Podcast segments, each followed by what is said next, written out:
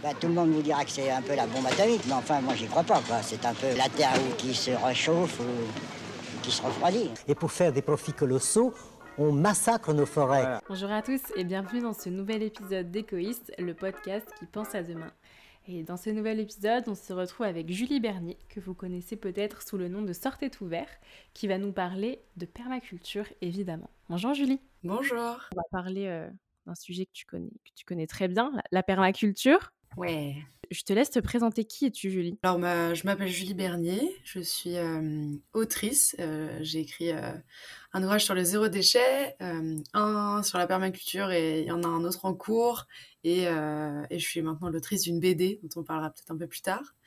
Euh, et moi, ce que je fais dans la vie, c'est que je crée euh, du contenu aussi euh, sur, le, sur le net, particulièrement sur Instagram, où je transmets euh, euh, des, euh, des, presque des cours et des astuces euh, pour euh, régénérer les sols, faire de la permaculture et euh, vivre de manière alternative. Donc sur le compte Sortez ouvert, Exactement. plus précisément. Ouais. Donc on va, on va rentrer dans, dans le vif du sujet. Pour, pour ceux qui ne connaissent pas, parce que j'imagine que c'est quand même un terme qui est peut-être un petit peu flou pour certains, qu'est-ce que la permaculture au final? Alors la permaculture, c'est une méthode de conception de projets durables. En gros, c'est euh, la contraction de culture et de permanence, donc permaculture. Et euh, c'est une méthode qui a été créée pour qu'on puisse repenser la société et les, projets qui y naissent pour qu'ils soient le plus durables possible. Et donc comment on fait ça? Eh ben, on essaye d'allier trois piliers qui sont euh, le soin de la nature, le soin de l'autre et alors le troisième pilier a plein de noms différents, mais je dirais euh, trouver sa juste part, ce serait le dernier. En sachant que le premier pilier c'est vraiment le plus important et ça doit être notre premier euh, filtre. Euh, donc c'est le soin de la nature. C'est avant tout, on ne peut pas avoir de projet durable et on ne peut pas avoir de société durable dans un monde qui meurt. Donc le soin de la terre est vraiment prioritaire. Euh, c'est un aspect que j'ai récemment découvert en plus, euh, parce qu'il n'est pas forcément partagé comme ça de la, même manière par tous. Euh, mais voilà, dans les premiers écrits de la, permaculture, dans les, du, côté des premiers théoriciens, c'est vraiment comme ça que c'est expliqué. Pour moi, ça fait vraiment beaucoup, beaucoup de sens. Parce que comment on peut prendre soin de l'autre dans bah, un monde qui meurt ou dans un monde où juste il y a trop de pollution pour euh, respirer ou euh, nos fruits et légumes ont zéro nutriment parce qu'on ruine les sols. Euh, donc voilà, tout, tout découle de ce premier pilier, le soin de la terre. Et donc du coup, d'un aspect beaucoup plus factuel, comment tu respectes cette terre? Et en fait, je me suis toujours dit dans un, dans un, un potager, dans un environnement, comment est-ce qu'en permaculture, on, on lie les éléments entre eux? Ah bah alors là, on est vraiment, vraiment dans le détail déjà. Il y a plusieurs choses que je retiens de tes questions. Euh, D'abord, il faut savoir que la permaculture ne s'applique pas qu'au jardin. C'est vraiment une manière de, vivre ta vie euh, comme une, philosophie de vie que, tu aurais. C'est-à-dire euh, à la fois, effectivement, bah, se- semer des choses dans ton jardin, régénérer les sols dans ton jardin, c'est trop bien. Mais tu peux aussi prendre soin de la terre dans, ta, dans ta vie euh, privée, dans la manière dont tu consommes, dans la manière dont tu agis. Tu peux prendre soin de la terre, prendre soin des autres et trouver ta juste part dans ta vie quotidienne. Donc ça, c'est trop important parce qu'on a tendance à penser que c'est une technique de jardinage. Et en fait, si on veut créer des projets qui sont vraiment durables, il faut appliquer la permaculture à soi. Euh, donc ça, ce serait mon, premier point. Euh, le deuxième point, c'est que je ne l'ai pas encore précisé, mais il faut savoir que la permaculture s'inspire de la nature, comme si c'était un professeur. Et donc, il y a des choses qu'on trouve dans la nature qui sont très inspirantes, et particulièrement dans les forêts. Il faut savoir que les forêts sont les milieux les plus productifs au monde, euh, notamment dans euh, la quantité de matière organique qu'ils produisent, c'est-à-dire la quantité de, de végétaux, en fait, qu'ils qu'elles- produisent. Euh, et qu'est-ce qu'on apprend justement dans ces forêts? Eh ben, on voit que euh, le sol est toujours couvert. Euh, on voit que euh, les végétaux sont cultivés à plein de strates euh, différentes. On va avoir des très grands arbres, des plus petits arbres, on va avoir de la mousse sur les arbres, on va avoir des lianes autour des arbres.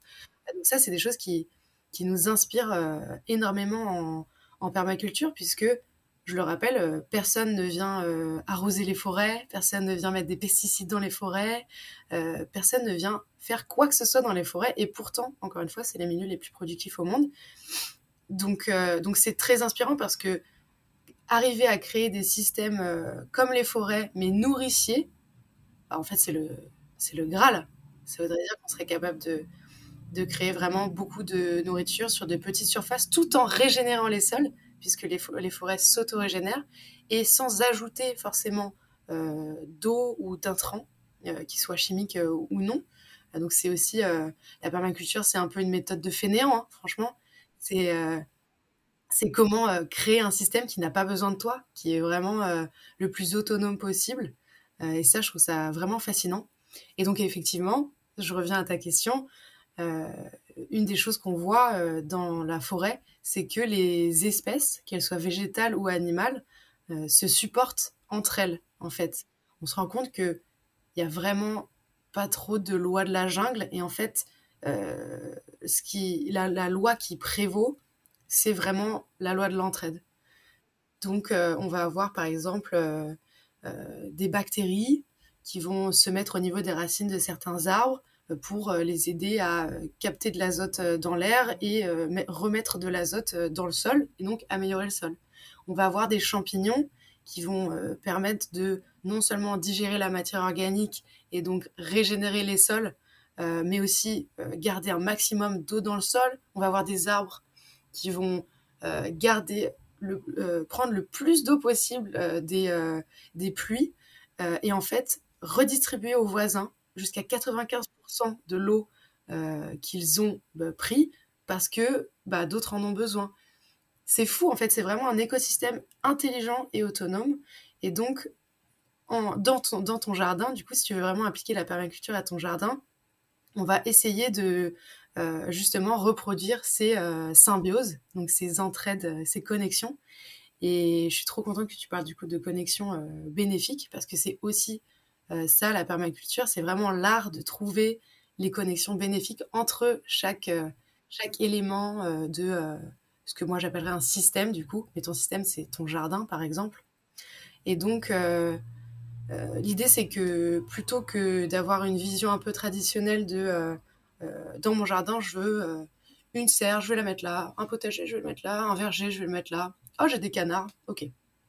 Comment on va faire pour que les canards puissent euh, euh, aider le verger à, grandir et en même temps leur fournir de, quoi être euh, heureux, comment la mare que, tu as là-bas bah, peut servir à ton potager en amenant des batraciens, en amenant des oiseaux qui, eux, vont réguler telle espèce, comment les haricots verts vont servir à nourrir le sol, apporter de l'azote dans le sol pour que tes courges puissent grandir mieux. Euh, tout, un, tout un lien. Et donc, c'est ça l'art de la permaculture, l'art du design en permaculture, on appelle ça. Euh, c'est ça, l'art de trouver les connexions bénéfiques entre les éléments pour créer les milieux et les projets les plus autonomes et résilients. Mmh oui, parce qu'au final, la nature est bien faite et euh, elle n'a pas besoin de nous pour, pour faire ce qu'elle fait si bien seule donc du coup, on va, on va quand même s'orienter vers un sujet parce que comme tu l'as dit, la permaculture, ça peut être vaste. Donc nous, on va s'orienter vers, vers l'agriculture, vers la nourrir la planète. et aujourd'hui, bon, évidemment, sans faire une généralité, mais qu'est-ce qui peut être peut-être problématique? Dans ce qu'on appelle l'agriculture traditionnelle, tout du moins l'agriculture qui, qui nourrit, qui, qui, produit énormément et qui surproduit même Qu'est-ce qui est problématique aujourd'hui? Alors, malheureusement, il y a beaucoup de choses. D'abord, petit aparté, euh, il existe euh, tout un panel d'agriculture complètement différente, des plus ou moins vertueuses. Il n'y a pas que euh, la bio et le conventionnel, il y a vraiment aussi tout un tas d'agriculteurs qui sont dans un système où malheureusement ils ont aussi beaucoup les mains liées et qui est très difficile avec eux. donc voilà, ça je voulais juste le signifier. Maintenant, si je dois me, euh, si je dois euh, me mettre d'un point de vue euh, terrestre et d'un point de vue du sol, je pense que ce qui, ce qui, ne, ce qui pose problème dans l'agriculture conventionnelle, surtout aujourd'hui, c'est la manière dont on traite le sol comme une sorte de substrat inerte, comme un, support dans lequel il n'y aurait rien. Et en fait, ce qui fait la, fertilité d'un sol, c'est la vie qu'il contient. S'il n'y a pas de vie, bah il y a rien en fait. Il n'y a pas de il y a pas de il a pas de bons nutriments euh, dans ton dans tes fruits et légumes. En fait, la, qualité euh, de notre alimentation dépend de la qualité du sol dans lequel on les produit. Et en fait, on s'est mis dans une position de euh, le vivant n'est pas bon pour nous. Il faut tuer le vivant parce que le vivant, c'est euh, des champignons qui, vont apporter des maladies, c'est euh, des larves qui vont manger nos, légumes, et donc on ne laisse rien au vivant, on tue le vivant, et euh, on s'attend à ce qu'il n'y ait pas de répercussions sur les sols, et en fait ça c'est complètement faux. donc on va mettre des fongicides pour tuer les champignons, des insecticides pour tuer les insectes, des herbicides pour tuer tout ce qui n'est pas culture qui va nous servir à nous, et donc là, on est complètement anthropocentré, on est vraiment... Euh, nous, on prend notre part et on ne partage avec personne. Et on ne fait pas partie d'un écosystème. Et en plus, euh, on, a, on, supprime tout ce qu'il y a autour de notre alimentation et qui pourrait être bénéfique à notre alimentation. Donc, euh, si tu laisses la nature faire, on y retourne, mais si tu laisses la nature faire, tu, tu verrais jamais une parcelle nue, une parcelle à nu. Tu verrais jamais du sol nu, en fait. Et nous, on s'obstine à enlever tout ce qu'il y a sur le sol d'un potager.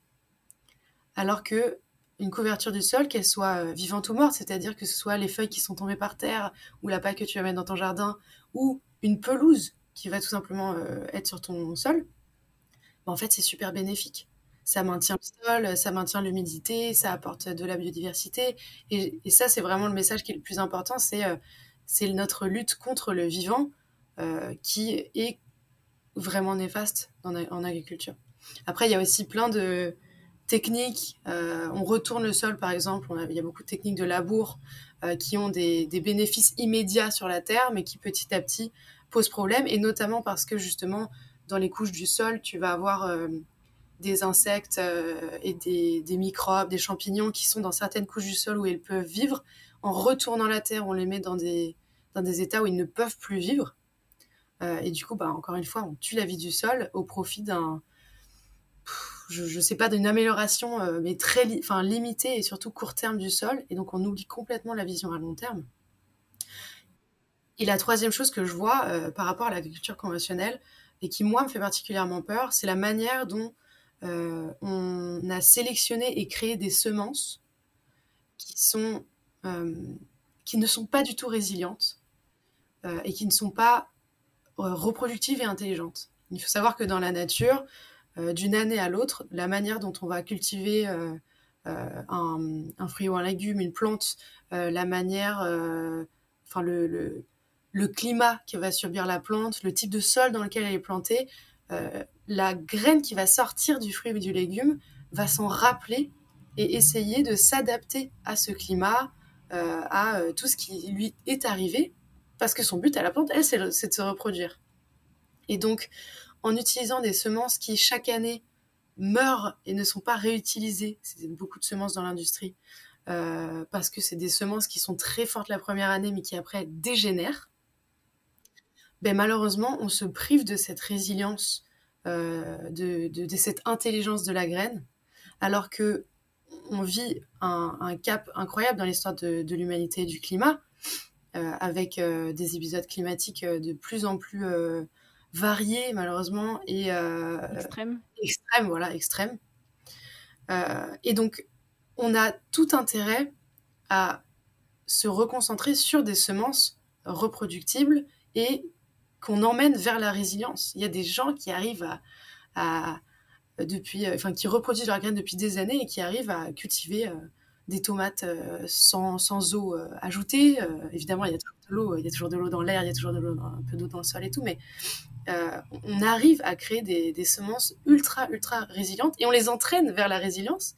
C'est aussi toi, en décidant de bah, arroser très très peu ton jardin et juste essayer de créer une variété de tomates qui soit plus résistante, par exemple, qui petit à petit va réussir à la, créer. donc pour moi, le sujet des graines, des semences, et donc des semences paysannes et reproductibles, est très très important et est un vrai problème dans l'agriculture conventionnelle. Ça fait, ça fait quand même beaucoup de, de problèmes et c'est vrai que c'est, c'est très peu cohérent. Mais moi, il y a quelque chose qui, me perturbe un petit peu, c'est pourquoi finalement anesthésier ces sols-là? Parce que le rendement, au final, est-ce qu'il est, forcément meilleur avec un sol industrialisé, si je peux dire ce terme-là, qu'un sol laissé, laissé au naturel, en fait?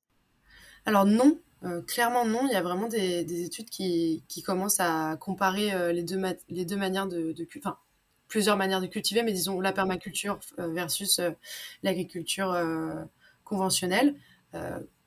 par contre, alors, donc, deux choses. Donc, le rendement, en effet, est moindre et, de, et, en plus est de moins en moins bon sur les sols que l'on traite comme ça, comme je disais, un substrat inerte. les sols, vraiment, on a perdu, ah, j'ai pas envie de dire de mauvais chiffres, mais je crois qu'on a perdu entre 60 et 80% des terres arables du monde. À force de les traiter comme ça, on, les, on, transforme du sol en terre. En fait, en, en, anglais, c'est, on dirait soil pour un vrai sol vivant, et on dirait dirt pour. En fait, c'est de la poussière. On transforme en poussière, on crée des déserts. Donc, ça, c'est vraiment. Euh, assez fou. Ouais, c'est triste. Et surtout, effectivement, là, on, continue à parler de productivité euh, conventionnelle parce qu'en fait, on, augmente les apports extérieurs de, euh, de, pétrole, d'intrants chimiques, euh, d'intrants, enfin d'engrais, de, synthèse. on augmente, on augmente, on augmente. Et en fait, c'est du, du palliatif. C'est pas comme ça qu'on régénère un sol. c'est encore une fois une vision court terme. Cela dit, la, permaculture euh, euh, et, beaucoup de, méthodes de euh, agriculture bio-intensive ou agroécologie, agroforesterie et autres demandent beaucoup plus de main-d'œuvre et demandent des exploitations beaucoup plus petites.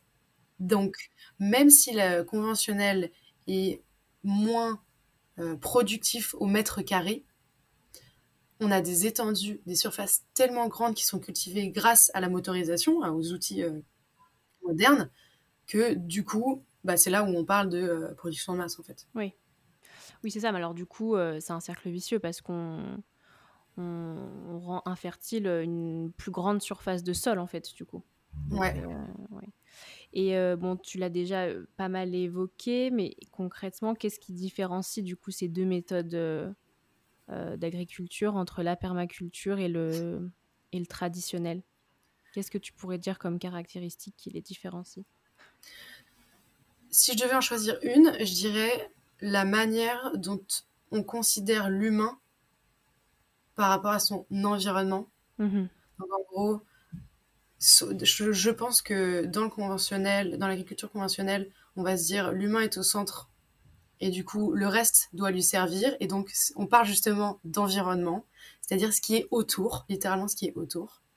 Euh, et donc on voit la nature les insectes euh, les champignons et autres comme des euh, outils pour arriver à nos fins la survie de l'espèce humaine et en permaculture l'humain fait partie d'un écosystème et doit laisser sa place aux autres éléments de l'écosystème parce qu'il n'en est pas supérieur. Et donc c'est un peu cette vision euh, euh, qui n'est plus utilitariste de la nature qui change en permaculture. Mmh, totalement. C'est l'humain comme un, un, outil supplémentaire euh, en permaculture qui vient aider, mais qui vient pas détruire en fait. Exactement. On a parlé de, rendement avec cette différence entre la, superficie, mais du coup, est-ce que la permaculture à grande échelle, est-ce que c'est faisable? Et surtout, est-ce que c'est faisable pour euh, nourrir euh, une population, un, pays, une ville? À quelle échelle la permaculture est envisageable pour être euh, autosuffisant quoi? Bon, ça, c'est très difficile et je peux malheureusement que donner mon avis puisque je n'ai pas de données. Mais je ne pense pas que la permaculture soit possible en grande échelle, ce que je pense par contre, c'est que oui, on peut nourrir la population avec la permaculture, bien au contraire, tout en régénérant les sols, en plus, donc en plus en pensant aux générations futures euh, et aux, espèces qui vont, qui vont nous suivre, pas que aux, pas qu'aux enfants humains qui vont, qui vont arriver. Euh, ce qu'il faudrait, c'est un changement total de société où bah, on a une grande partie de la population qui retourne à la culture de la terre sur des micro-fermes ultra productives et qui sont euh, régénérées. Euh, donc euh, ça supposerait quand même un grand changement parce qu'on a vécu, on a vécu la, théorie du déversement d'Alfred Sauvy là, dans, dans le siècle dernier. On est passé de, enfin dans les deux siècles derniers, on est passé d'une population qui travaille dans le primaire à une population qui travaille dans le secondaire, dans l'industrie, à une population qui arrive dans le tertiaire. Et pour moi, l'avenir, c'est de retourner euh, euh, au primaire, c'est-à-dire à, l'agriculture. Euh, et ouais, qu'on ait un peu tous notre part dans la production alimentaire et la résilience alimentaire locale. Mmh tout le monde devrait faire sa part avec donc son petit son petit potager, son petit son petit vivier de vie euh, pour lui et pour les autres. Donc ça, ça demanderait euh, une réorganisation euh, sociétale et, une autre vision de la consommation, en fait. Ouais, et puis et puis du travail, je sais pas, j'imagine un monde du travail où bah, en fait on travaille plus que, je sais pas, 20 heures, 20 heures, 15 heures, 20 heures par semaine, et en fait le reste de notre temps est dédié notamment à justement cette production alimentaire. Ça veut aussi dire, au-delà de tout le monde peut faire sa part, que euh, il y a des décisions politiques à prendre de soutien des micro-productions, des micro-fermes, euh, des, euh, des, jeunes qui veulent se lancer dans des, dans des, justement dans des, dans des micro-fermes différentes, alternatives et surtout durables et résilientes. et ça, c'est des choix complètement politiques. Et très honnêtement, pour être dedans moi-même en ce moment, je peux te dire que on n'en est pas du tout là, malgré des efforts de, d'associations euh, superbes comme euh, Pour une autre PAC, par exemple, qui essayent de changer la politique agricole commune euh, en, France et en Europe pour justement aller vers le soutien aux, petits producteurs, aux, aux, petits paysans et aux, paysans qui ont des pratiques vertueuses. clairement, aujourd'hui, le plus tu as de terre, le plus tu as d'hectares, le plus tu as d'aide du, du gouvernement de la PAC de l'Europe. Euh, donc tant qu'on ira vers cette euh, euh, cette, cette, évolution, ouais, exactement, cette mentalité, se avoir plus pour avoir plus d'aide, ça n'a aucun sens. Bah, en fait, on, on pourra juste pas du tout s'en sortir. Totalement. Et tu parles de, de régénérescence des, des sols. je ne sais pas si tu as des, des, chiffres en tête, mais une terre qui a été pendant des années malmenée, par une agriculture euh, traditionnelle, donc du labourage à outrance, pesticides et compagnie, combien d'années il faut pour régénérer un sol? Et est-ce que ce sol-là doit-il rester euh, en inactivité totale pendant sa régénérescence? Comment ça fonctionne en fait? Alors, euh, il me semble que les chiffres, c'est environ 7 ans. Donc ça dépend évidemment de, de, ton, ta terre. Mais en fait, euh, on parle d'une régénérescence euh, quasiment totale. C'est très peu. Hein. Euh, au bout de 7 ans, s'il y a vraiment une régénération active du terrain. C'est pas juste on le laisse tout seul et il se régénère tout seul. à savoir que ça, ce n'est pas que ton sol en fait que tu vas régénérer. Et c'est ça la difficulté, c'est que dès que tu vas commencer à régénérer un sol, tu vas venir changer tout un écosystème qui s'était perdu et donc, comme, euh, comme tout nouvel écosystème qui se crée, euh, tu vas avoir des espèces euh, pionnières au départ. Donc, tout ce que tu vas planter ou essayer de mettre, bah, ça va être mangé par des centaines, des milliers de limaces qui se disent Ah, on n'avait pas de nourriture jusqu'à présent. Là, on a un truc, il faut qu'on y aille tous, vite, vite, vite. Euh, sauf que la deuxième année, tu vas peut-être avoir bah, plein d'oiseaux qui vont arriver, euh, plein de canards, des choses comme ça, qui vont venir réguler les limaces. Euh, et ensuite, il va y avoir d'autres oiseaux ou d'autres espèces qui vont venir réguler les premières. Et donc, ça va prendre 7 ans, environ 7 ans, pour à la fois régénérer ton sol et ton écosystème pour qu'il soit pour qu'ils s'autorégulent, disons, que tu aies assez d'espèces pour que tout le monde s'autorégule, tout le monde se mange entre eux, voilà, tout le monde est régulé, c'est formidable. maintenant, comment, comment ça se passe? La réponse première, c'est l'apport de matière organique en, en, quantité incroyable. voilà. matière que tu peux avoir soit en, en la faisant venir. Donc, tu, tu vas apporter euh, euh, du compost, du fumier, des feuilles mortes, de l'herbe, euh, des, je sais pas, des coupes de haies, tout, tout ce que tu peux imaginer qui est naturel, de la laine de mouton. Apparemment, c'est formidable. J'ai jamais essayé, mais apparemment, c'est formidable. tout ce qui est organique peut servir au sol. et pourquoi?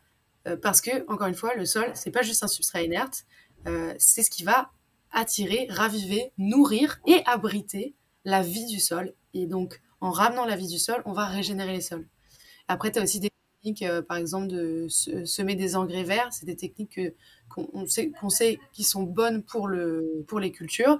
On va les cultiver, on va les couper. Elles ne sont pas destinées à la consommation. Elles sont destinées à, être, euh, à rester sur le terrain et juste améliorer le sol et nourrir, encore une fois, la vie du sol. Et, euh, et surtout, on va garder ce sol le plus couvert possible parce que cette couverture végétale, elle est ultra importante parce qu'à la fois, elle va permettre de garder l'humidité dans le sol et en même temps, elle va créer des abris pour la biodiversité. Et donc, pour la millième fois dans ce podcast, dans ce podcast euh, plus il y a de vivants dans un sol, plus le sol est fertile. Ce qui paraît finalement logique. Hein. Pour moi, oui, mais j'ai pas l'impression que ce soit très clair.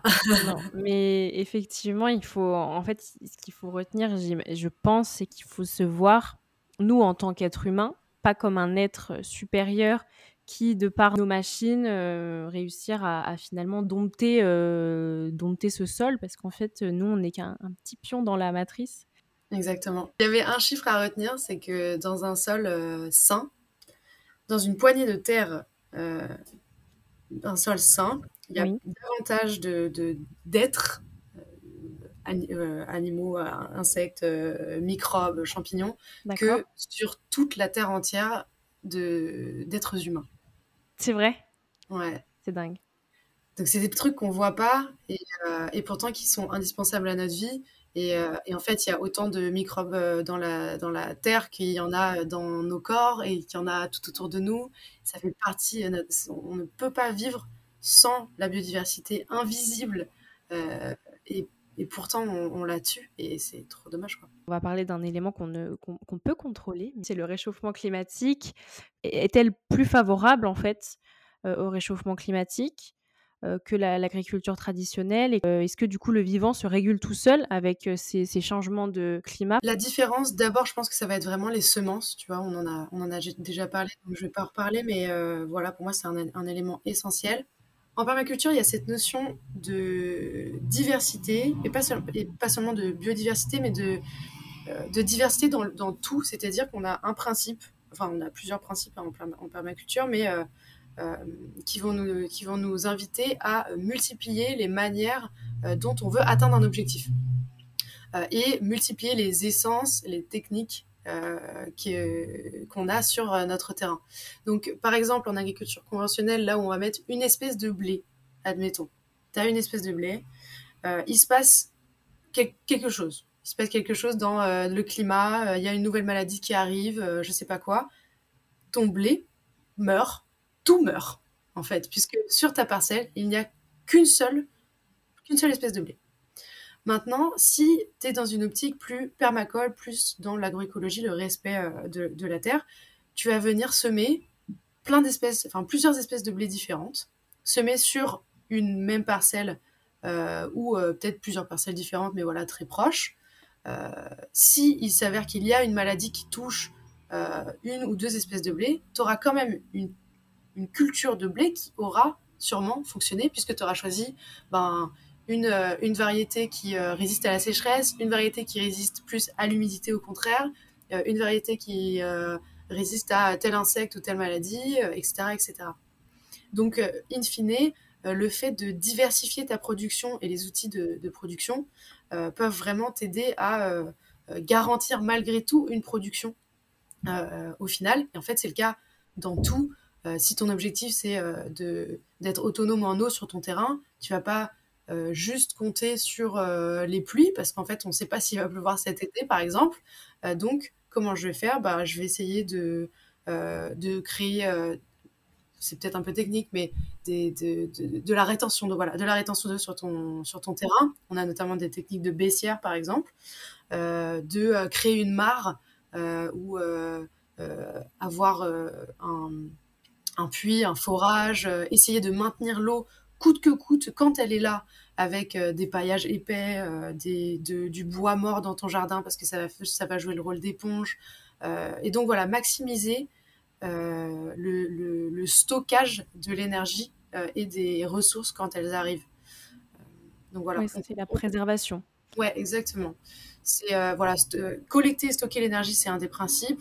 Et, c'est intéressant parce que bon là, on parle vraiment de la Terre, mais c'est ce qui fait aussi la force d'un projet humain, en fait.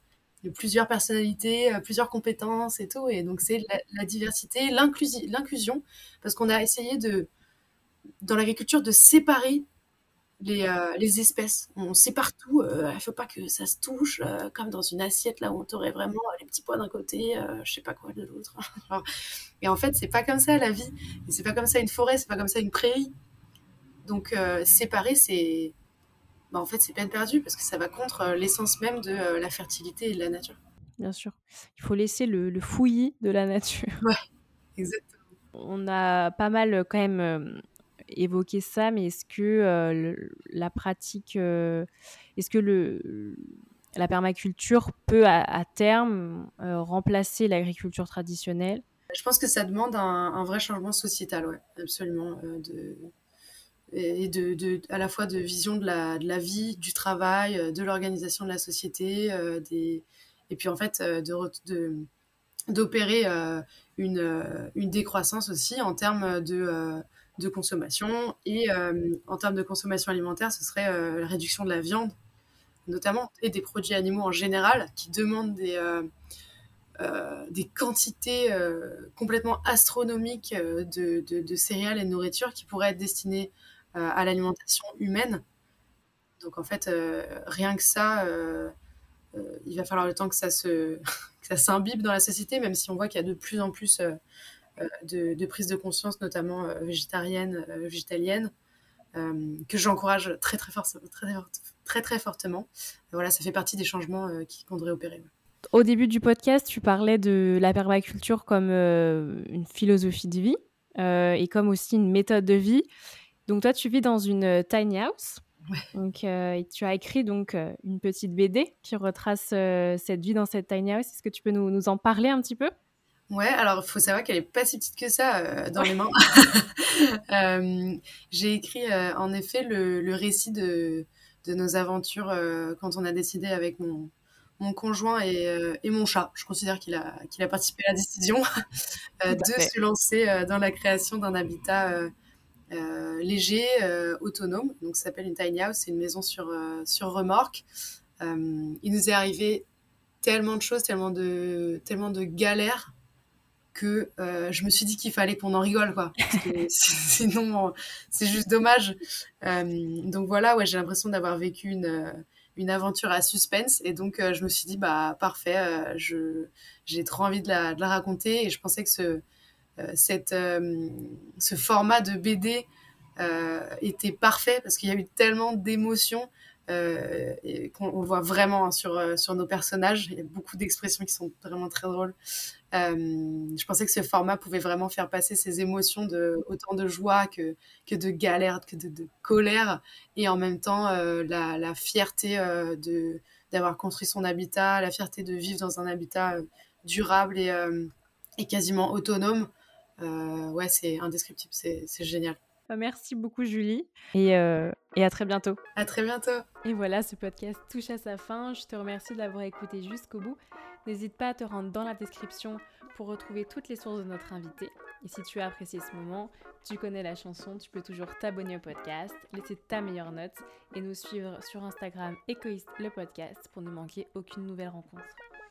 J'espère que tu deviens petit à petit un égoïste et je te dis à très vite pour le prochain épisode.